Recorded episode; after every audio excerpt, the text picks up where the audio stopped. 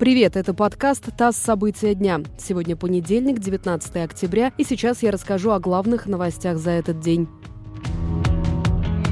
Президент Азербайджана Ильхам Алиев и премьер-министр Армении Никол Пашинян в эксклюзивных интервью нашему агентству рассказали о конфликте вокруг Нагорного Карабаха. Оба политика готовы приехать в Москву для переговоров. По словам премьера Армении, конфликт должен решаться исключительно мирным путем, при этом решение должно быть компромиссным. Глава Азербайджана, в свою очередь, заявил, что необходимо положить конец противостоянию и отметил, что Баку готов искать пути урегулирования конфликта.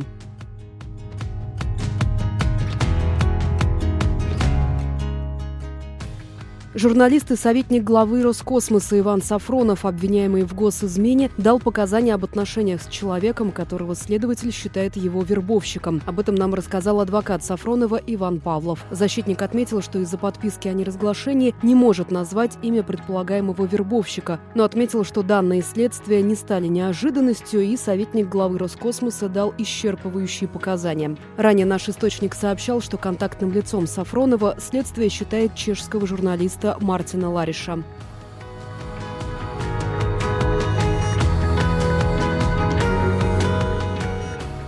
Ситуация с коронавирусом в Москве остается крайне сложной, но комендантский час и запрет на передвижение – это неприемлемые меры. Об этом заявил мэр Сергей Собянин. Он отметил, что сейчас столица переживает серьезный, сопоставимый с весенним пик заболеваемости. По его мнению, такие меры, как полный запрет на передвижение по городу, запрет на въезд и выезд из города и закрытие почти всех предприятий абсолютно невозможны. Оптимальная стратегия заключается в том, чтобы найти средний путь между закрытием города и полным отказом от ограничительных ограничительных мер, считает градоначальник.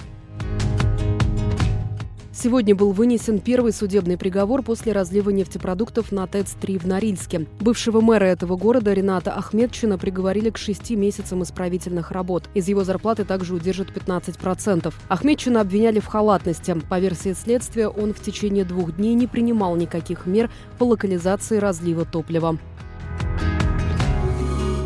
И последнее. Бывшие журналисты «Ведомостей» Дмитрий Казьмин и Максим Тавкайло запустили сервис проверки информации fakecheck.ru. С его помощью можно определить степень достоверности сообщений в СМИ и соцсетях. Организаторы отмечают, что это независимый сервис, который не действует в интересах государственных, политических или общественных организаций.